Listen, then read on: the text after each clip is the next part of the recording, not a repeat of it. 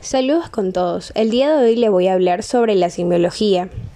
La simiología es la ciencia que estudia los sistemas de los signos, como códigos, señalaciones, lenguas y más. Según Ferdinand Saussure, definió la simiología como la ciencia que estudia la vida de los signos en el seno de la vida social. Saussure destaca la función social del signo consiste en comunicar ideas por medio de mensajes. Esta operación implica un objeto, una cosa de la que se habla o referente. Por lo tanto, un código, un medio de transmisión y evidentemente un emisor y un destinatario.